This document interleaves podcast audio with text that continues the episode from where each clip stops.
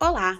Nosso grupo de acadêmicos de enfermagem, formado por Pedro Gabriel, Lucas Batista e eu, Márcia Fischer, sob orientação do docente Glauber Silva, na matéria de Conhecimentos e Métodos do Cuidar em Enfermagem, pela Faculdade Uninasal Rio Grande do Norte Natal, traz para vocês um bate-papo informativo e didático sobre teoria do déficit de autocuidado.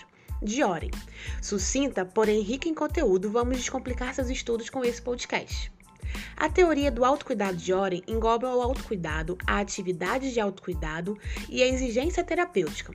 São práticas de atividade iniciadas e executadas pelos indivíduos em seu próprio benefício.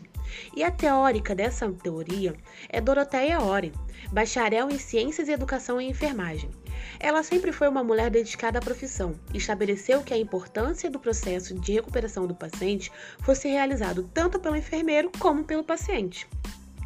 A publicação desse conceito, em 1971, trouxe a aprimoração e ampliação dos conceitos da teoria geral, que define a intervenção da enfermagem na ausência da capacidade de manter a qualidade do autocuidado. O entendimento da teoria está relacionado com a compreensão dos conceitos e ações do autocuidado. A teoria do autocuidado de Oren envelopa o autocuidado e a atitude do autocuidado e exigência terapêutica do autocuidado. O autocuidado é a prática de atividade que o próprio indivíduo realiza para a prevenção e manutenção do bem-estar próprio. A atividade do autocuidado consiste em uma prática para promover e engajar o autocuidado.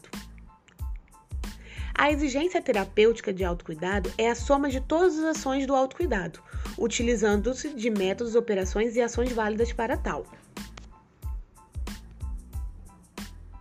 Bom, agora eu vou falar sobre o autocuidado descreve e explica os motivos pelas quais o autocuidado é necessário para a vida, saúde e bem-estar da pessoa. Também irei falar sobre o déficit do autocuidado, que consiste em explicar quando e por que a enfermagem torna-se necessário e imprescindível para a pessoa em relação ao processo do autocuidado. Teoria da enfermagem relaciona-se ao fato da pessoa estar em situação de déficit do autocuidado e para compensá-lo é necessário do cuidado à enfermagem. Continuando, existem três classificações, sendo elas totalmente compensatória, parcialmente compensatório, apoio e educação. Também existem os três requisitos, que são eles, os universais, os requisitos de desenvolvimento, o desvio de saúde. Os universais estão associados ao processo devido à manutenção da integridade da estrutura e funcionamento humano. Eles são comuns em todos os seres humanos durante todos os estágios do ciclo vital, como por exemplo as atividades do cotidiano. Também vou falar agora sobre os requisitos de desenvolvimento.